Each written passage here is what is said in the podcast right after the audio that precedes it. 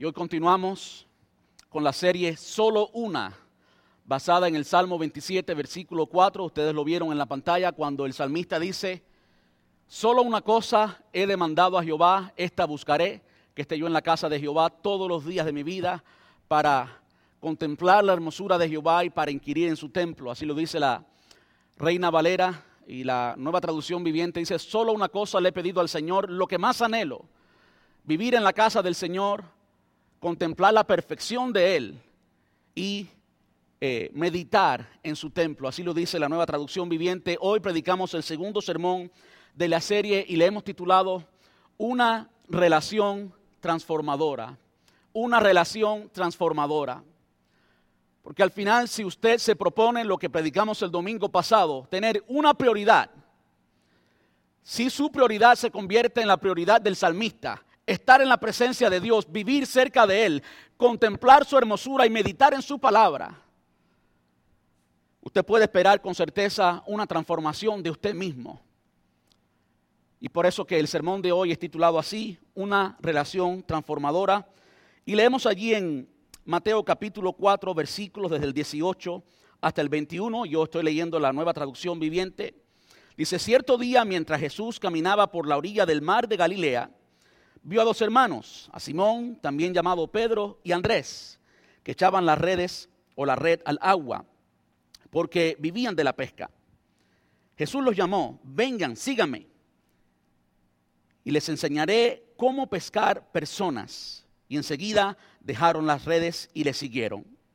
Un poco más tarde, por la orilla, vio a otros dos hermanos, Santiago y Juan, sentados en una barca junto a su padre Zebedeo, reparando las redes. También los llamó para que lo siguieran. Ellos, dejando atrás la barca y a su padre, lo siguieron de inmediato. Ayúdeme a orar. Amante Rey, te damos muchas gracias en esta tarde, Señor. Muchas gracias por tu presencia, porque sabemos con certeza que tú estás aquí, Señor.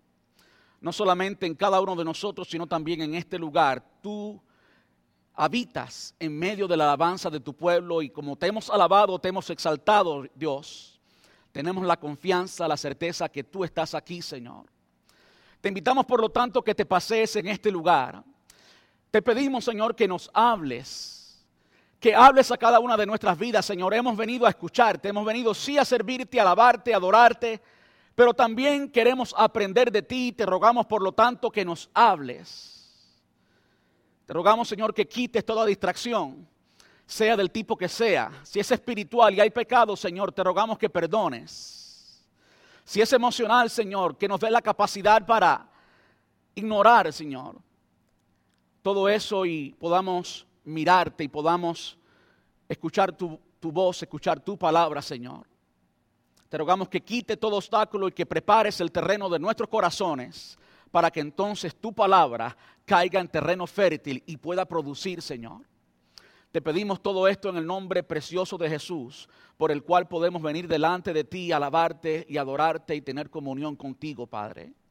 En su nombre precioso, muchas gracias. Amén y amén. Puede sentarse. Les decía que el tema de hoy es una relación transformadora. Cuando ponemos a Dios en primer lugar, como vimos en el Salmo 27, versículo 4 la semana pasada, cuando Dios es realmente el centro de nuestra vida, es la prioridad, es lo primero, y dedicamos tiempo a, como dice el samista, vivir en su presencia, estar cerca de Él siempre y desarrollamos esa relación personal y verdadera con el Señor. Cuando miramos, nos dedicamos a contemplar su hermosura y a meditar en su palabra, hay algo que podemos esperar y es inevitable. Consecuentemente e inevitablemente usted va a ser transformado usted va a ser diferente. De modo que si el enfoque suyo, y esto es algo que muchos hacen o hemos hecho, incluyéndome a mí, muchas veces queremos cambiar y queremos cambiarnos nosotros a nosotros mismos y nos trazamos por meta cambiar. Este año quiero cambiar. Y nos hacemos responsables de nuestro cambio y pasa el año y nos damos cuenta que en diciembre no hemos cambiado y que, y que somos los mismos que éramos en enero. Yo les animo a que hoy, si ese ha sido su pensamiento, usted pueda pensar de acuerdo a la palabra y pueda enfocarse en una cosa, su relación con Dios. Porque su relación con Dios va a hacer que usted cambie. El responsable de su cambio no es usted, el responsable de su cambio es Dios. Él quiere hacerlo, Él puede hacerlo, Él va a hacerlo, pero se requiere una relación, una relación personal. Dios se relaciona y Él nos hizo con la capacidad de reír, de perdonar, de llorar, de amar, de sufrir. Él nos hizo con la capacidad de relacionarnos. ¿Para qué? Para que tuviéramos una relación con Él. De modo que si usted quiere cambiar este año, si usted quiere parecerse más a Dios, y ese debe ser el deseo de nuestro corazón, parecernos más a Dios, ser más como Él, si ese es su deseo, yo le animo a que a la luz de lo que vamos a ver hoy, usted le dedique tiempo al Señor. Y cuando usted hace eso, inevitablemente, consecuentemente, usted va a ser transformado. Hoy queremos ver, o queremos, vamos a aprender, vamos a aprender que la clave de una verdadera transformación es una verdadera intimidad con Dios. Usted no tiene que esperar a que termine el sermón para entender cuál es el mensaje. El mensaje es este. La clave de una verdadera transformación es una verdadera relación con Dios. Es una verdadera intimidad con Dios. Esa es la clave. Y hoy yo quisiera responder a dos preguntas. La primera pregunta es, ¿cómo luce una verdadera intimidad con Dios? ¿Cómo luce una verdadera intimidad con Dios, esa relación personal, profunda, significante, auténtica con el Señor, ¿cómo luce? Y quiero hacerlo a través de la palabra. La segunda pregunta es, ¿cómo la puedes obtener hoy? Así que hoy mi meta como eh, pastor, mi meta como expositor de la palabra es esa, que usted salga de aquí entendiendo que la clave para una verdadera transformación es una verdadera intimidad con Dios. Y queremos ver en la palabra de Dios cómo luce una verdadera intimidad y cómo la puedes obtener hoy. Me interesa mucho el hecho que entendamos cómo luce una verdadera intimidad. ¿Por qué? Porque hoy en día hay muchos maestros, hay muchos llamados profetas y apóstoles que profesan, dicen tener una intimidad con Dios superior quizás al resto de las personas, dicen tener, profesan tener quizás más acceso o más frecuente o más intimidad con Dios que el resto de las personas. Y cuando usted escucha las declaraciones de estas personas que creen tener una relación con Dios superior al resto de los cristianos, pues usted no encuentra principios bíblicos. Usted encuentra experiencias, escúcheme bien, ultra bíblicas que van más allá de lo que la palabra enseña. Y yo quiero decirles algo hoy y quisiera que quede grabado en su corazón. Todo lo que sea ultra bíblico es falsedad. No hay mayor autoridad que la palabra de Dios. Dios y su palabra son uno. De modo que toda experiencia ultra bíblica es falsa. Entonces por eso en lugar de seguir las experiencias de un hombre, yo quiero que vayamos a la palabra de Dios y veamos en la palabra de Dios cómo luce una verdadera intimidad con el Señor. Yo quiero hablarle de dos personas, o al menos de dos categorías de personas. La primera es una persona como tal, y es, por supuesto, precisamente el salmista, David, quien escribió el salmo que leímos al principio, el salmo de la serie, el salmo 27. De nuevo, el versículo 4 nos ilustra claramente cómo para él su relación con Dios era la, una sola, una sola era la prioridad. Ahora piense conmigo, ¿cómo podía ser la vida del salmista específicamente, especialmente en esta ocasión? El salmista estaba viviendo un dilema, un problema grande personal en su familia. El salmista era el rey de Israel. Tenía muchísimas responsabilidades bajo su autoridad, bajo su autoridad, bajo su responsabilidad, valga la, la redundancia. Había muchas cosas que podían tomar primer, segundo, tercer, cuarto y quinto y duodécimo lugar, pero él tenía una sola, una sola prioridad y esa prioridad era una intimidad con Dios. Usted lo puede ver claramente cuando él nos dice que él quiere vivir. Él no quiere una relación de un minuto, de un segundo. Él no quiere un evento, no quiere una relación emocional. Él quiere vivir en la presencia del Señor.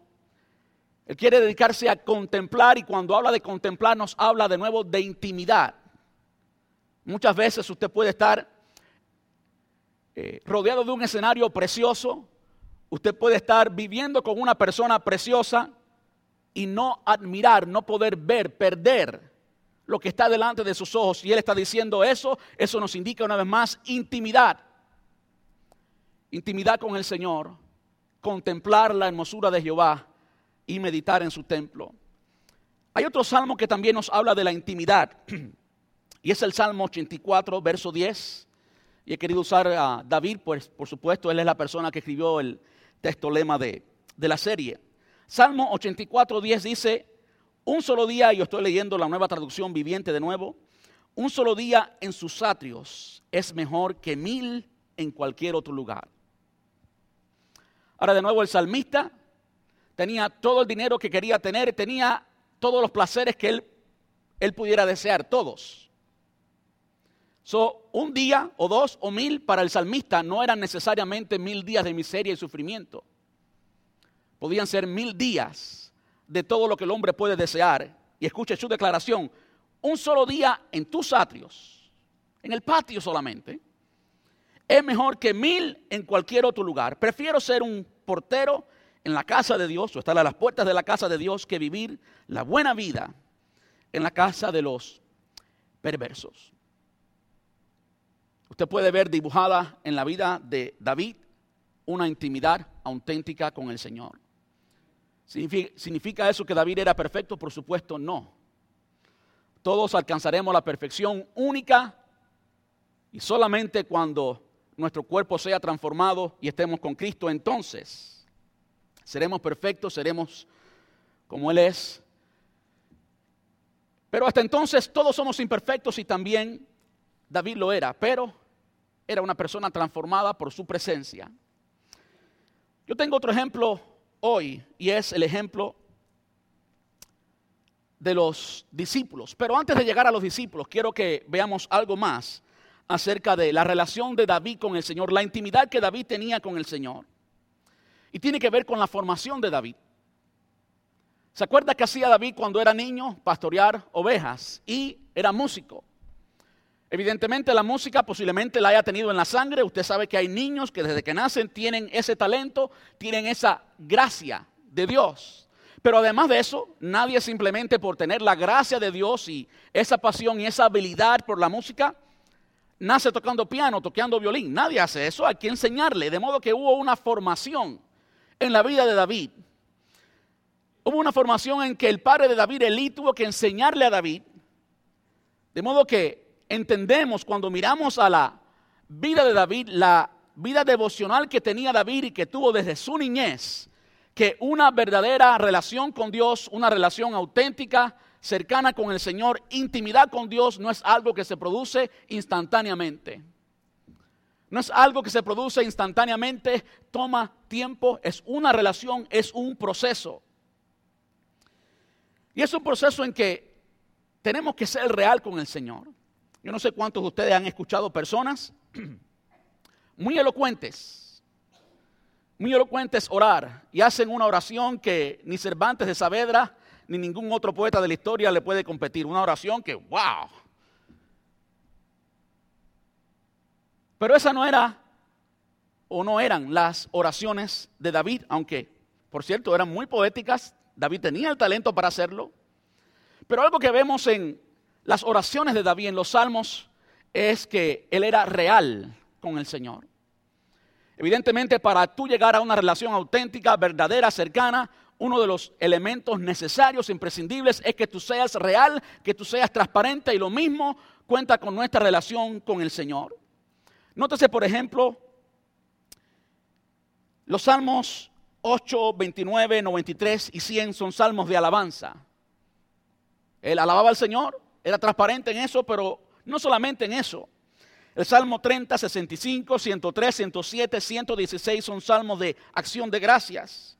Pero también habían salmos de penitencia, oraciones de David de penitencia, como era o como es, perdón, el Salmo 6, Salmo 32, 38, 51. Muy único este salmo. 102, 130, 143. Repetidamente, David era real, era transparente con el Señor. Y se refleja claramente en los salmos que él escribió. Habían salmos de turbación, como es el Salmo 4, 13, 55, 64, 88, y también de aspiración, como es el 42, 63, 80, 84 y 13. David era una persona que era real con el Señor. Cuando él estaba enojado con el Señor, él le decía que estaba enojado. Cuando estaba triste, le decía que estaba triste. Cuando estaba alegre, que estaba alegre. Era real con el Señor. De modo que si algo podemos aprender, y si usted toma nota, ¿qué podemos, qué podemos aprender de la intimidad que David tenía con el Señor? Bueno, podemos aprender que es necesario ser real, ser transparente podemos aprender que toma tiempo y es una experiencia, toma tiempo y experiencia. No sucede instantáneamente, no es de la noche a la mañana. Usted no alcanza una intimidad con Dios y desarrolla una relación de intimidad con Dios en dos minutos o en dos segundos o en un día. No, no, no. Se trata de algo que toma tiempo, toma tiempo y experiencia. Usted puede ser que un día llegue al mismo trono del Señor, pero si eso se queda en un día, usted no desarrolla una relación de intimidad. Pudo haber tenido intimidad un día. Pero por cierto, David que conocía esa intimidad con el Señor, él decía que él quería vivir en esa intimidad. Y cuando tú y yo de verdad le cogemos el gusto a estar en la presencia del Señor, cuando llegamos a disfrutarlo, llegamos a decir, como decía el salmista, que era su deleite lo que más le gustaba, lo que más anhelaba, entonces no es difícil que usted regrese y que tome tiempo con el Señor. ¿Se da cuenta? Entonces comienza a ser una relación de intimidad. Comienza a ser una relación que verdaderamente va a cambiar su vida. Así era la relación de David. Y si algo podemos ver en estos dos salmos, el Salmo 27, versículo 4 y Salmo 84, versículo 10 es que tenemos que hacerla, tenemos que hacerlo, perdón, la intimidad con el Señor, nuestra relación con el Señor, tenemos que hacerlo la prioridad. Como decía el domingo pasado, y no quiero abundar mucho más en eso, hay muchas cosas compitiendo por tu atención y por mi atención. Hay muchas cosas que quieren sentarse en el lugar de Dios, en el trono de Dios, en tu corazón, y tomar control de tu vida y gobernar todo lo que tú haces. Entonces, si tú no pones a Dios en primer lugar, como prioridad, como lo primero, como lo único, entonces es muy posible que Él termine siendo cuarto, quinto, séptimo y quizás hasta se olvide, porque el propósito de Satanás es que usted no conozca lo que es la intimidad con Dios, no conozca lo que es una relación de intimidad con Dios para que no se beneficie del resultado que usted puede tener, una vida transformada, una vida en plena libertad, una vida donde hay plenitud de todo bien en su presencia. Entonces esa es la vida de David, eso es lo que aprendemos de David. Ahora yo quiero ser un poquito más eh, moderno, aunque todavía estamos dos mil años atrás, y ver cómo era la intimidad de los discípulos. Entonces leemos en Mateo capítulo 4. Escúcheme bien, Mateo capítulo 4, versículo 18, y entienda bien lo que está diciendo. Cada día eh, cierto día, perdón, mientras Jesús caminaba por la orilla del mar de Galilea, vio a dos hermanos, a Simón, también llamado Pedro y Andrés, que echaban las redes al agua porque vivían de la pesca, eran pescadores. Jesús los llamó, vengan, síganme, y yo les enseñaré cómo pescar personas. Y enseguida dejaron las redes y lo siguieron. Usted ve básicamente los mismos patrones que tenía David en su relación con Dios, lo ve en la vida de los discípulos. Un poco más adelante, por la orilla, la misma escena, versículo 21, vio otros dos hermanos, Santiago y Juan, sentados en una barca junto a su padre Zebedeo, reparando las redes. También los llamó para que lo siguieran. Ellos, dejando atrás la barca y a su padre, lo siguieron de inmediato.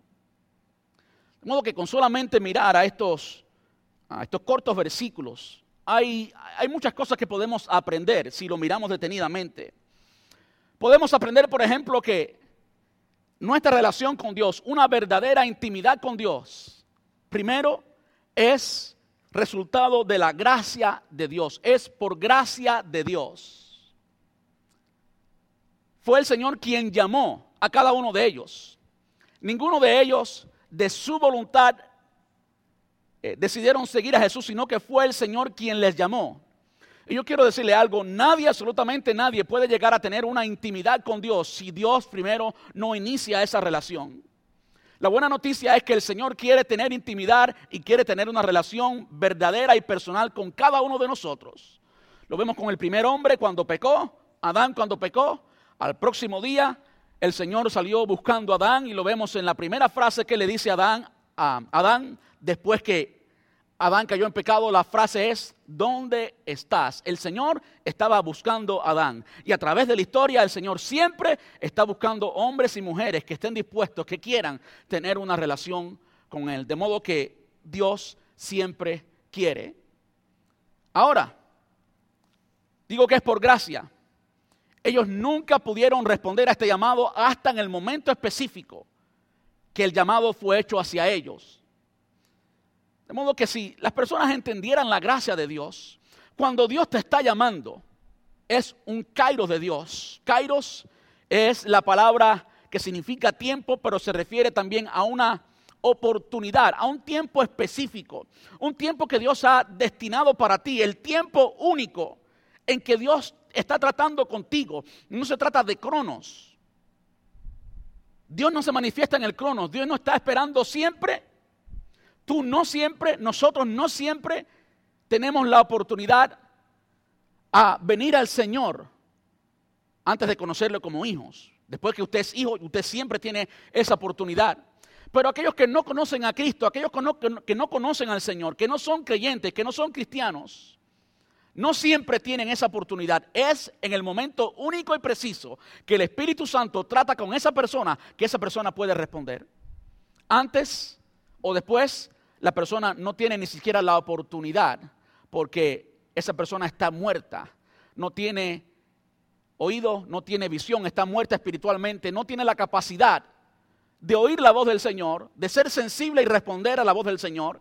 Y la palabra nos enseña que Él nos dio vida cuando estábamos muertos en nuestros delitos y pecados. Ese tiempo único en que oímos la voz del Señor es por gracia. Y esto podemos aprender de la relación de Jesús con los discípulos, Él llamó a cada uno de ellos y solo entonces ellos pudieron responder al llamado de Dios. Y este concepto de la gracia del Señor es mucho más profundo, no quiero eh, abundar más, simplemente entendamos que es por gracia. No hay hombre que pueda darse en el pecho y gloriarse porque él tiene una experiencia con Dios excelente y tremenda. Todo lo que tenemos de parte de Dios es por gracia y a Él le damos la gloria, a Él le damos la honra. No hay nadie que merezca honra y gloria por su relación con Dios. Él es quien en su gracia nos llamó y tiene una relación personal y real con nosotros. Y esto es cierto en la vida de los discípulos. Juan capítulo 15, versículo 16 también nos ilustra esto y el Señor le recuerda esto a los discípulos. Juan 15, 16, Jesús está hablando con ellos, con los doce, y le dice, no me escogieron ustedes a mí, sino que yo los escogí a ustedes. Y eso es verdad siempre con cada uno de nosotros. No se trata de que nosotros lo escogimos a Él como sabios o inteligentes, sino que Él en su gracia, en su favor y merecido, eso es lo que es gracia, Él nos escogió a cada uno de nosotros. Lo segundo que podemos aprender de esto es que requiere voluntad requiere voluntad. Para tener una verdadera relación con Dios, requiere voluntad.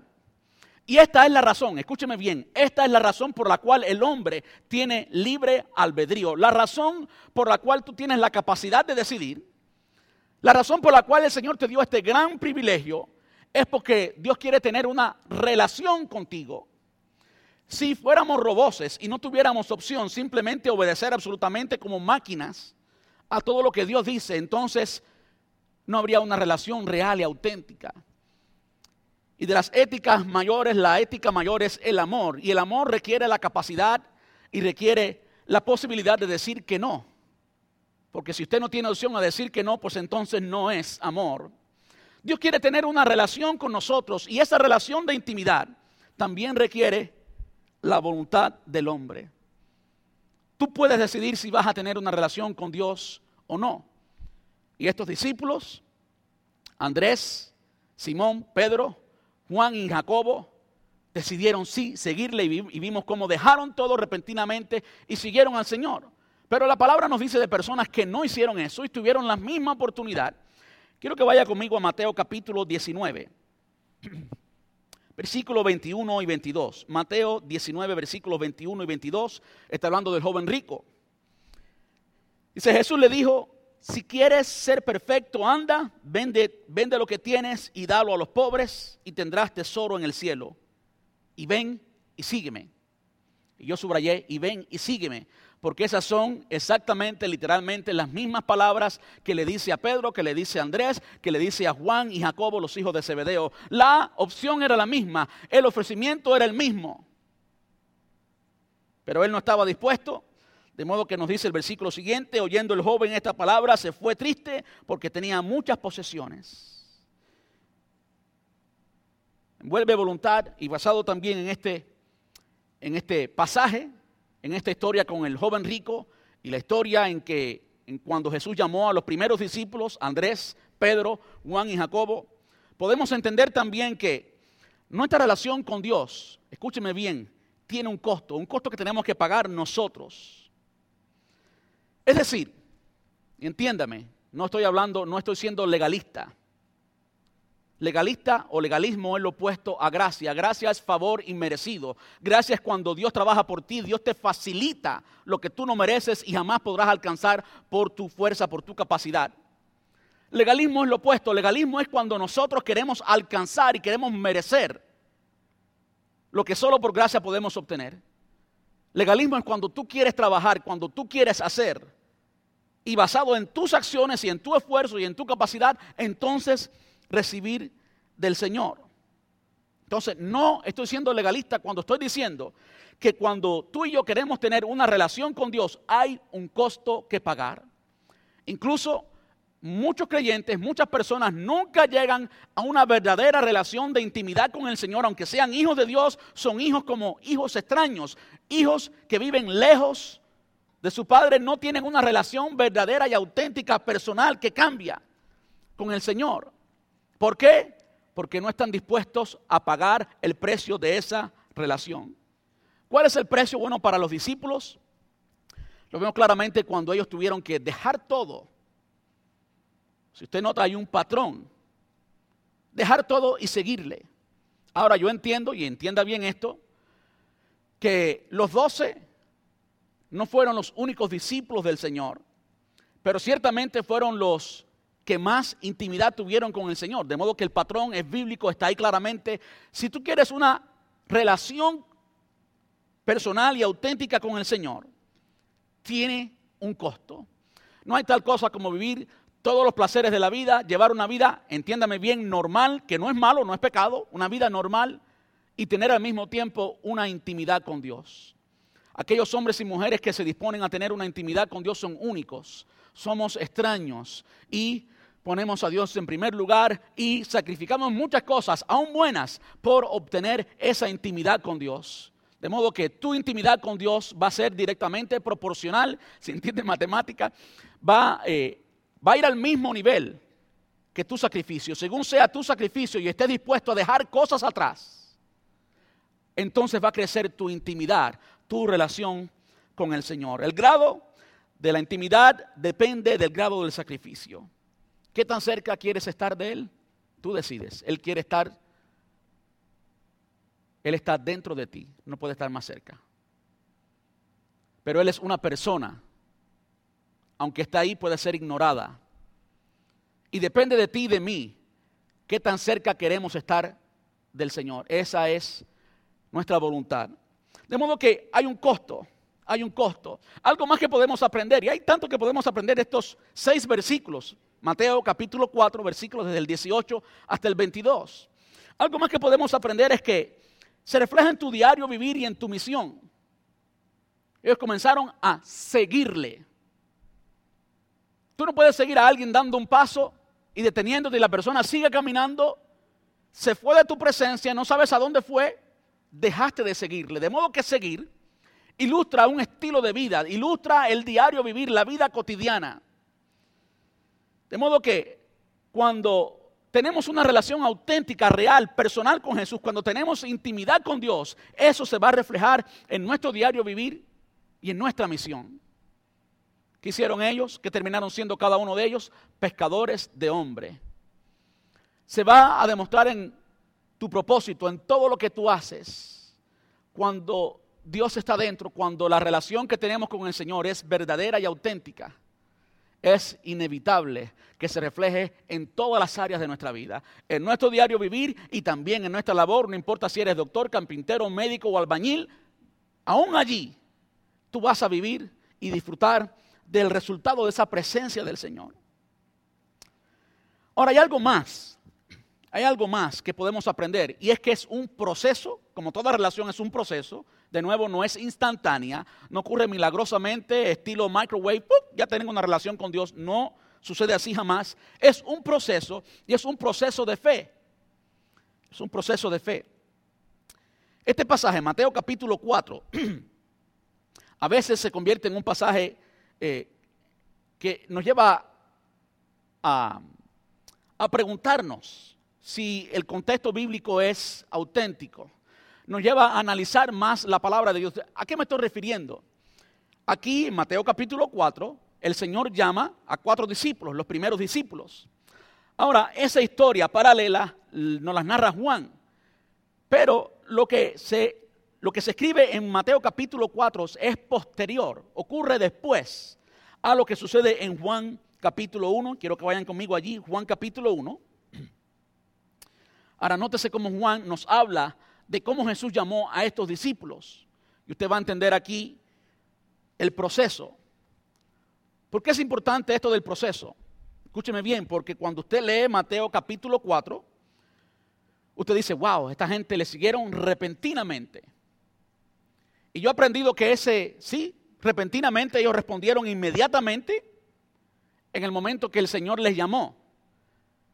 Pero hasta ese momento en que el Señor les llamó, hubo un proceso, hubo una relación. Ellos no siguieron al Señor ciegamente. No fue un milagro, aunque sí es un milagro siempre todo lo que Dios hace y cambiar nuestras vidas y cambiar la identidad y el destino de estos hombres, sí es un milagro desde ese punto de vista. Pero no fue que el Señor les llamó, síganme, y ellos sin conocer absolutamente nada del Señor, ¡pum! le siguieron. A veces tenemos esa idea cuando leemos el pasaje, pero eso no fue lo que ocurrió. Nótese lo que dice Juan capítulo 1, versículo 35. Al día siguiente, Juan estaba otra vez allí con los, eh, con dos de sus discípulos. Juan el Bautista estaba con dos de sus discípulos. Al pasar Jesús, perdón, al pasar Jesús, Juan lo miró y declaró, miren, ahí está el Cordero de Dios. Cuando los dos discípulos de Juan lo oyeron, siguieron a Jesús. Dejaron a Juan y siguieron a Jesús. Jesús miró a su alrededor y vio que ellos le seguían. ¿Qué quieren? Les preguntó. Ellos contestaron, rabí, que significa maestro, ¿dónde te hospedas? Vengan y vean, les dijo. Eran como las cuatro de la tarde cuando lo acompañaron al lugar donde se hospedaba. Y se quedaron el resto del día. Había un interés por más de Jesús. No era simplemente, ¿cómo te llamas? Me llamo Juan, bye. Me llamo Pedro, me llamo Santiago, bye. No, no había una sed de intimidad. Y en este proceso, primero tuvieron que creer lo que Juan el Bautista les estaba diciendo. Y a raíz de que ellos creyeron lo que Juan el Bautista les estaba diciendo, fue que siguieron a Jesús. Que decía Juan el Bautista, aquí el Cordero de Dios. Entonces, entiéndase que es un proceso de fe. Incluso ese proceso de fe va mucho más allá. Estos hombres eran judíos y por ser judíos debían conocer la palabra. Vemos después que ellos conocían la palabra, de modo que creer la palabra es tener fe, ¿sí o no?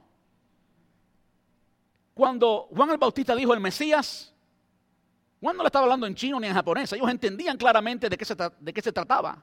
Ellos tenían fe, era un proceso de fe. Ellos no siguieron a Jesús ciegamente, repentinamente, como, no, fue un proceso y un proceso de fe.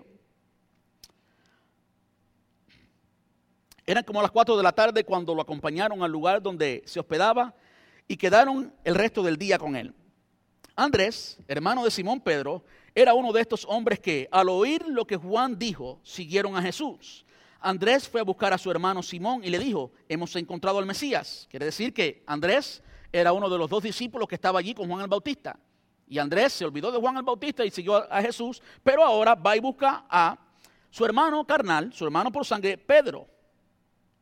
Hemos encontrado al Mesías que significa el Cristo. Luego Andrés llevó a Simón, versículo 41, para que conociera a Jesús. Jesús miró fijamente a Simón y le dijo, un encuentro con el Señor nos cambia. Sí. En cuanto lo vio, le dijo lo siguiente, tu nombre es Simón, hijo de Juan, pero te llamarás Cefas. Y eso es algo profético lo que el Señor le estaba diciendo a Pedro, que significa Pedro. Al día siguiente Jesús decidió ir a Galilea, encontró a Felipe y le dijo, ven y sígueme.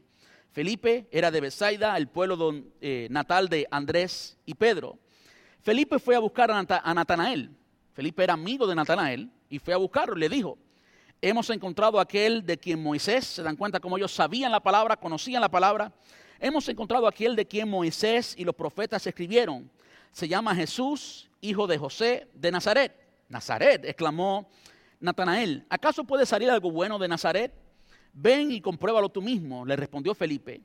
Mientras ellos ah, se acercaban, Jesús dijo, Aquí viene un verdadero hijo de Israel, un hombre totalmente íntegro. ¿Cómo es que me conoces? le preguntó Natanael. Pude verte debajo de la higuera antes de que Felipe te encontrara, contestó Jesús. Y aquí estaba dándole muestras de la deidad de Jesús, el hecho de que Jesús es Dios porque él no estaba a, distancia visible de la higuera, le vio porque él es omnipresente, él es Dios. Versículo 49, entonces Natanael exclamó, Rabí, tú eres el Hijo de Dios, de la misma naturaleza de Dios, lo que significa Hijo de Dios, el Rey de Israel.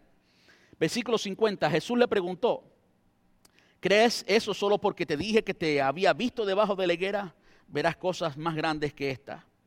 Y agregó, les digo la verdad, todos ustedes verán al cielo abierto y a los ángeles de Dios subiendo y bajando sobre el Hijo del Hombre, quien es la escalera entre el cielo y la tierra. De modo que vemos claramente ahí un proceso de fe, un proceso que requiere creer la palabra de Dios, creer el testimonio de hombres de Dios como era el testimonio de Juan el Bautista y actuar de acuerdo a esa fe. Era una fe viva, era una fe que tenía producto y el producto era seguir. El producto era seguir a Jesús. De modo que era un proceso de fe, una relación personal con Dios, una intimidad con el Señor. No es instantánea, es siempre un proceso de fe. Ahora quiero ir incluso un poquito más profundo. Estos hombres que se narran aquí, nótese que de las personas que están en este pasaje, Juan capítulo 1 y todo lo, lo que leímos, está Juan el Bautista, y Juan el Bautista era maestro de Andrés. Mire las relaciones que hay. Juan el Bautista era maestro de Andrés y Andrés era hermano de Simón Pedro y Simón Pedro era vecino de Felipe y Felipe era amigo de Natanael o Bartolomé y además de esto estaban allí Santiago y Juan, los hijos de Zebedeo, compañeros de negocio, de trabajo de Andrés y de Pedro. De modo que al menos vemos cinco niveles de relaciones en este lugar y para mí es muy importante y muy significante. Vemos la relación de maestro, la relación de hermano, de vecino, de amigo y de compañero de negocio o compañero de trabajo. De modo que podemos decir literalmente y auténticamente que los hombres que estuvieron más cerca de Jesús, los hombres que tuvieron el privilegio de experimentar intimidad con el Señor, una relación personal con el Señor, también tenían una relación cercana con aquellos que estaban a su alrededor. Entiéndalo bien. Los que, disfrutaron una relación cercana con Jesús tenían una relación personal cercana también entre ellos. Qué tremendo. Qué tremendo. Ahora, les invito a que piensen por un momento de, de, las implicaciones de estas relaciones cercanas. Yo me atrevo a decirle que nadie le conoce mejor que su hermano, que su hermana, si tiene hermanos o hermanas, padres o hijos. Nadie le conoce mejor que su familia, nadie, ¿verdad? nadie le conoce mejor que su familia. Su familia conoce sus virtudes y sus defectos. Pero hay algo que gobierna en la familia. Es el perdón. Su mamá, su mamá y su papá o su tío y su tía, las personas que más usted ama en su familia, son personas, estoy seguro, imperfectas. Y usted desde ya mismo, usted está dispuesto a perdonarlos y sobrepasar sus imperfecciones para tener una relación verdadera y auténtica con él. ¿Sí o no? O con ella. Yo conozco todas las imperfecciones de mi esposa y la amo con todo mi corazón. Conozco las imperfecciones de mis hermanos, los amo con todo mi corazón. Y así en cada una de las relaciones personales, esto es cierto. Si hay una relación verdadera, se conoce lo bueno y también lo malo y hay siempre perdón. Y por encima de todo eso también hay algo muy importante, la voluntad de seguir juntos a pesar de. La voluntad de seguir juntos a pesar de. Bueno, en el caso de Juan el Bautista y Andrés, Andrés lo dejó y se fue con Jesús, pero no fue por ningún problema, era porque Jesús estaba allí. ¿eh? Pero al mismo tiempo eso no es indicativo de que hubo una ruptura de la relación entre Juan el Bautista y Andrés. De modo que todas estas relaciones se conocían, todas estas personas se conocían bien, había una relación real y auténtica entre ellos, había perdón entre ellos y a pesar de que conocían todo lo malo, estaban dispuestos a seguir juntos. No es casualidad que estos hombres fueron los fundadores de la iglesia primitiva y la iglesia que más experimentó el poder y la gloria de Dios. No es casualidad. Había una relación auténtica entre ellos. No es casualidad que el día de Pentecostés se demoraron 10 días juntos en una habitación y muchos se fueron. Más de 500 habían, quedaron 120, haga la matemática, más de 300 personas se fueron, pero los que quedaron esperaron, eh, experimentaron intimidad. 120 personas en una habitación por 10 días. Ahí hay mucho que hablar, hay mucho que perdonar, hay mucho de qué reírse, de llorar y experimentar. Había intimidad, había perdón. Para terminar, quiero hablarles de dos personas. Y en esto quiero que veamos cómo luce la imagen de Dios en la iglesia, en el Nuevo Testamento, donde está la historia de la iglesia, y hoy, porque la iglesia somos tú y yo. ¿Cuántos dicen amén? esto no ha terminado, esto continúa con nosotros. Hemos visto la intimidad con David, hemos visto cómo ciertos de esos patrones se repiten con los discípulos, todos ellos, y ahora vamos a ver a uno de estos discípulos mucho más tiempo después de su encuentro con el Señor y era Juan, uno de los hijos de Zebedeo. Juan y su hermano Santiago eran nombrados, tenían el apodo de los hijos del trueno. Eran gente muy volátil, eran gente de mecha corta, era gente que se enojaba fácilmente, era gente, miremoslo en la palabra, Lucas capítulo 9, versículo 54, Lucas 9, 54, y no quiero abundar mucho sobre todo el contexto, nomás miren la expresión de ellos. Cuando Santiago y Juan vieron eso, le dijeron a Jesús, Señor, ¿quieres que hagamos que, que perdone, Señor, ¿quieres que hagamos bajar fuego del cielo para que los consuma? Que, por cierto, era un atrevimiento de ellos. Yo no sé quién le dijo a ellos que podían hacer bajar fuego del cielo. Eran gente creída, ¿se da cuenta? Los hijos del trueno eran gente volátil. Ese hombre, Juan, fue a quien Jesús llamó, uno de los hijos de Zebedeo.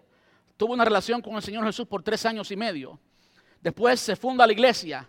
El Señor asciende, viene Pentecostés, viene la historia de la iglesia. Juan llegó a ser un hombre que experimentó esa relación con Dios y con sus hermanos y fue transformado. ¿Qué tan transformado? Bueno, vaya, vaya conmigo a primera carta de Juan, escrito por este Juan.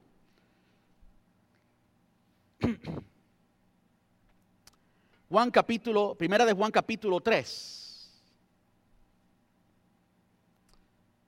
Primera de Juan capítulo 3, versículo 1.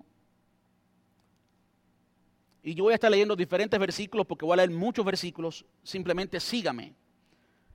Estaremos leyendo en el capítulo 3 y capítulo 4 y voy a ser bien breve, no hay mucho que explicar al respecto. Nomás leerlo porque está muy claro y yo lo estoy leyendo en la nueva traducción viviente, habla muy claramente. Versículo 1, miren con cuánto amor nos amó nuestro Padre que nos ha llamado, que nos llama sus hijos. Y eso es lo que somos. Ahora quiero decirles, no hay mayor evidencia de una verdadera transformación y al mismo tiempo de una verdadera relación que en esto. Somos hijos.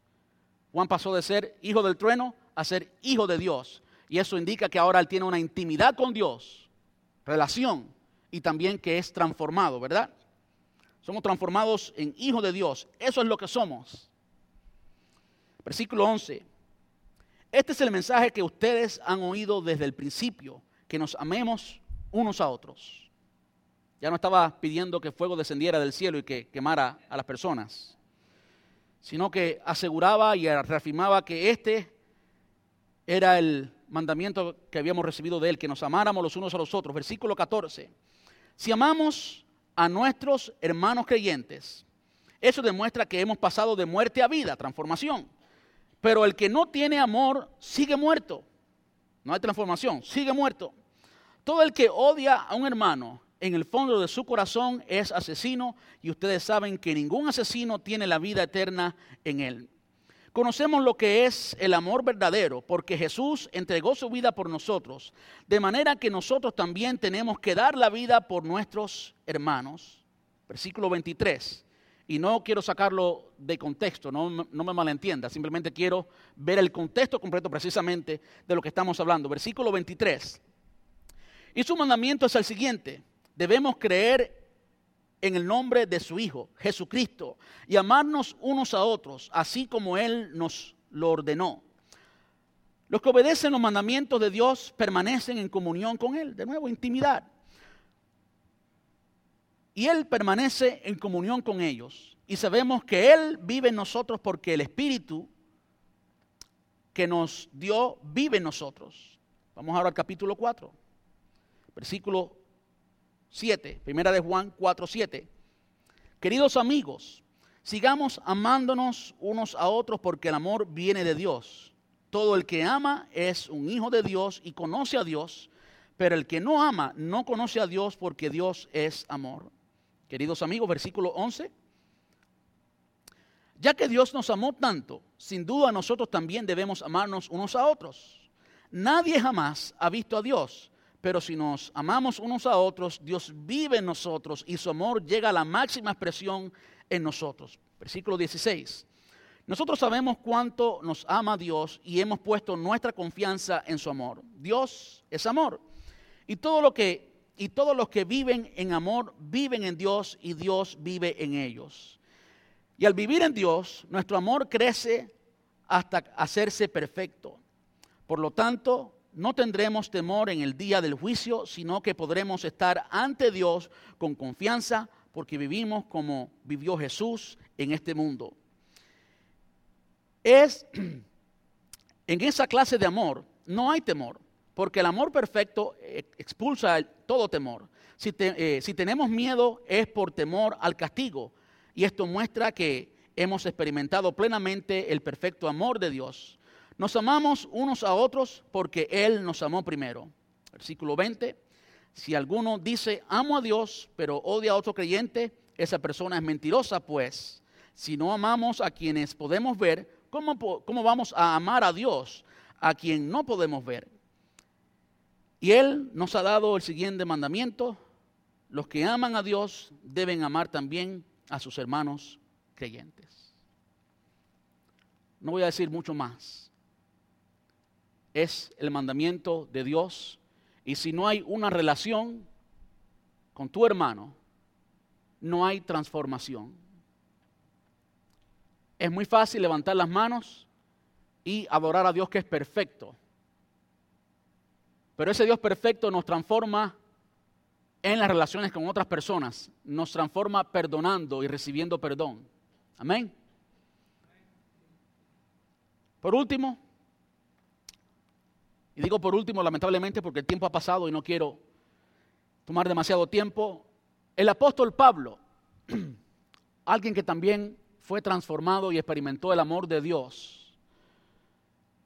le escribe a la iglesia en Corinto. La iglesia en Corinto es de las iglesias del Nuevo Testamento la iglesia más carnal que había. Quienes más le dieron problema al apóstol Pablo fueron los creyentes de Corinto, la iglesia de Corinto. Y esta no es la excepción. Estamos leyendo en la segunda carta, capítulo 3, versículo 18, segundo a los Corintios 3, 18.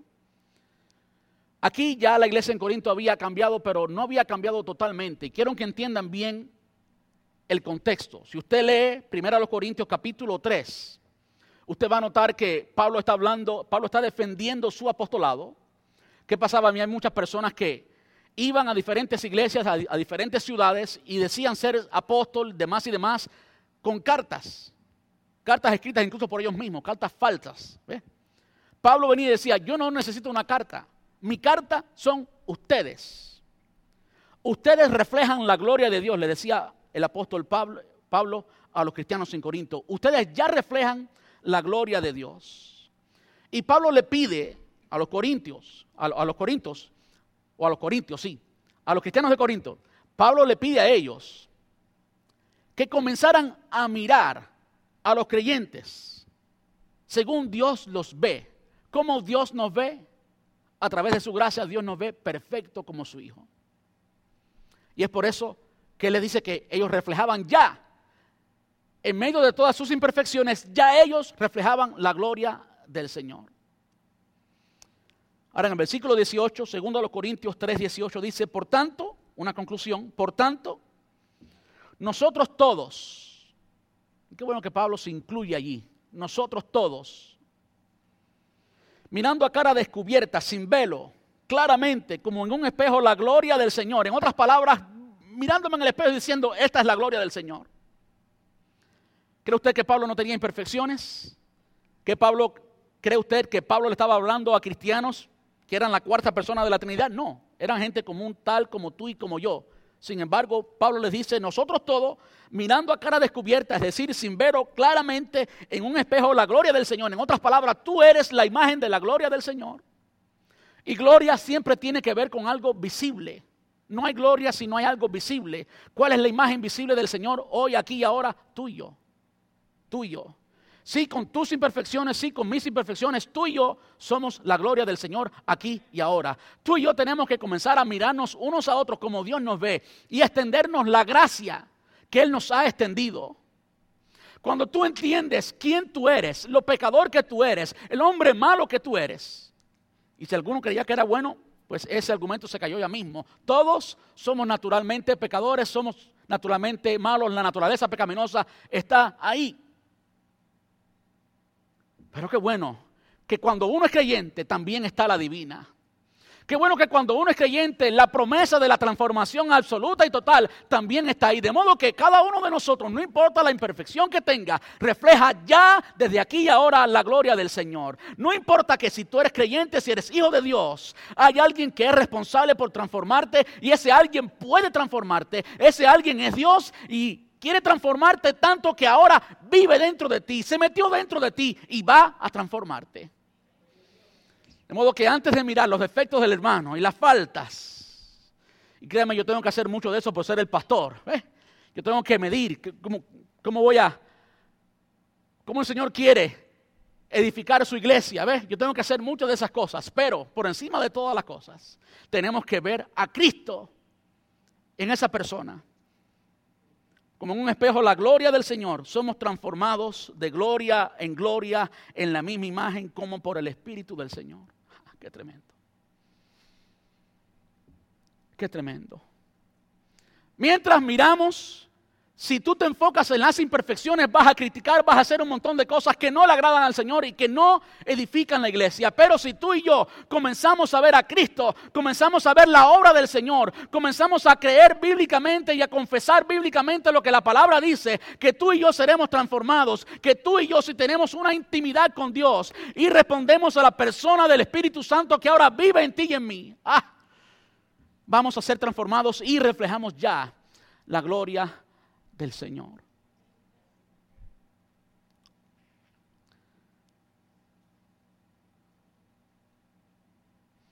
Esa transformación de gloria en gloria no es, de nuevo, como en la persona de David como en la persona de los discípulos, como en la persona de Juan, en la de Pablo y nosotros. No es instantánea y no es sin dolor, no es sin un costo que pagar.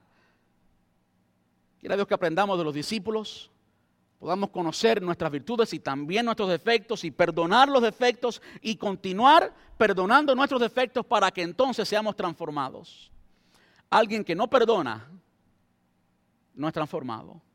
Alguien que no recibe el perdón de otros sin merecerlo no es transformado. Es en esos problemas y en esa fricción de la vida del creyente que usted es transformado, pero tenemos la certeza de que aquel que comenzó en nosotros la buena obra es fiel y será fiel en perfeccionarla hasta el día de su venida. Entonces yo te pregunto hoy, ¿qué cerca tú quieres estar del Señor? ¿Tú quieres en realidad vivir esa relación cercana, esa intimidad con Dios? ¿Quieres tú ser transformado? ¿Quieres ser tú más como Él? Bueno, pues tú decides. Ya conoces el precio, ya conoces que es un proceso, ya conoces todo lo que la palabra nos enseña, cómo lució esa transformación y esa intimidad que caminan al mismo nivel en el salmista, cómo lució en Juan, en los discípulos. Y sabes que en ti y en mí es idénticamente igual. Es un proceso, toma tiempo, es por gracia y todos los dos principios que ya hemos visto hoy. Vamos a estar puestos en pie.